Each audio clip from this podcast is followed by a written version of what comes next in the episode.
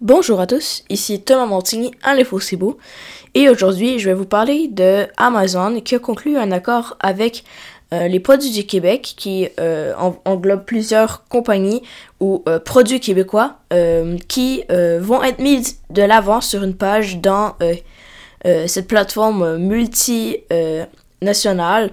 Donc justement, Amazon c'est la plateforme avec laquelle les Québécois font plus affaires. Donc, il y a plus de la moitié des achats qui se font par Amazon.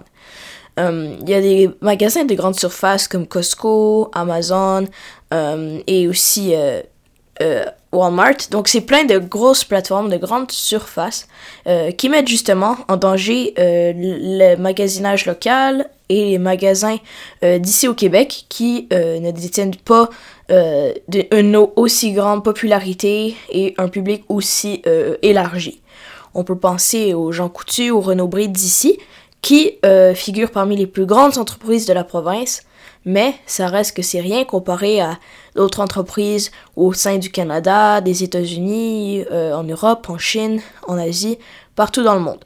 Donc, pour faire concurrence et pour aider le commerce québécois, euh, Amazon et euh, euh, les produits du Québec ont fait une affaire pour justement proposer des produits québécois, c'est-à-dire plus de 62 000 produits qui vont être mis de l'avant.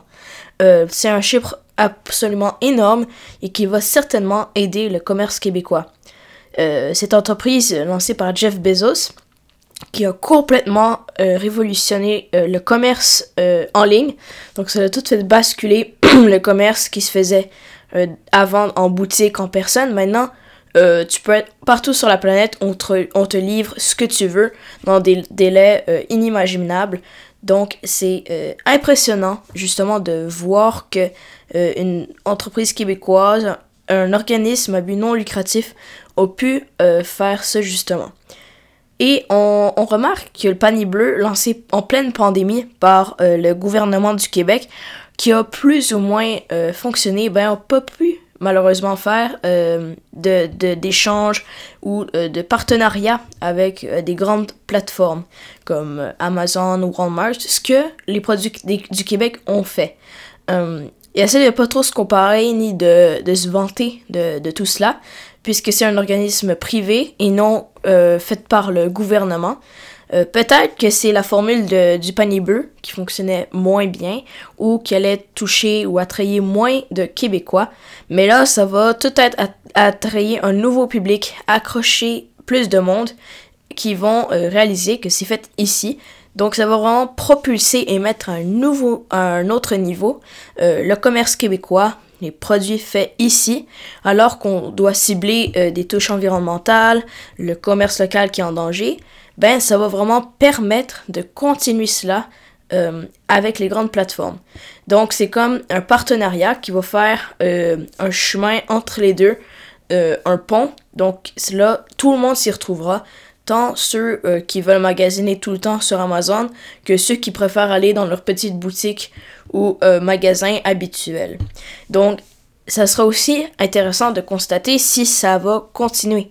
Parce que là, en novembre dernier, on a vu Walmart qui s'est engagé, maintenant récemment Amazon, mais est-ce qu'on pourrait voir d'autres plateformes comme Costco ou euh, d'autres entreprises euh, internationales venir s'établir ou faire du commerce avec le Québec?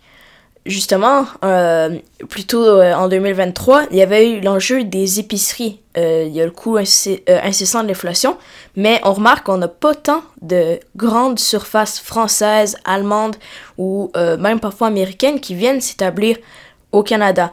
C'est justement avec la loi des langues officielles.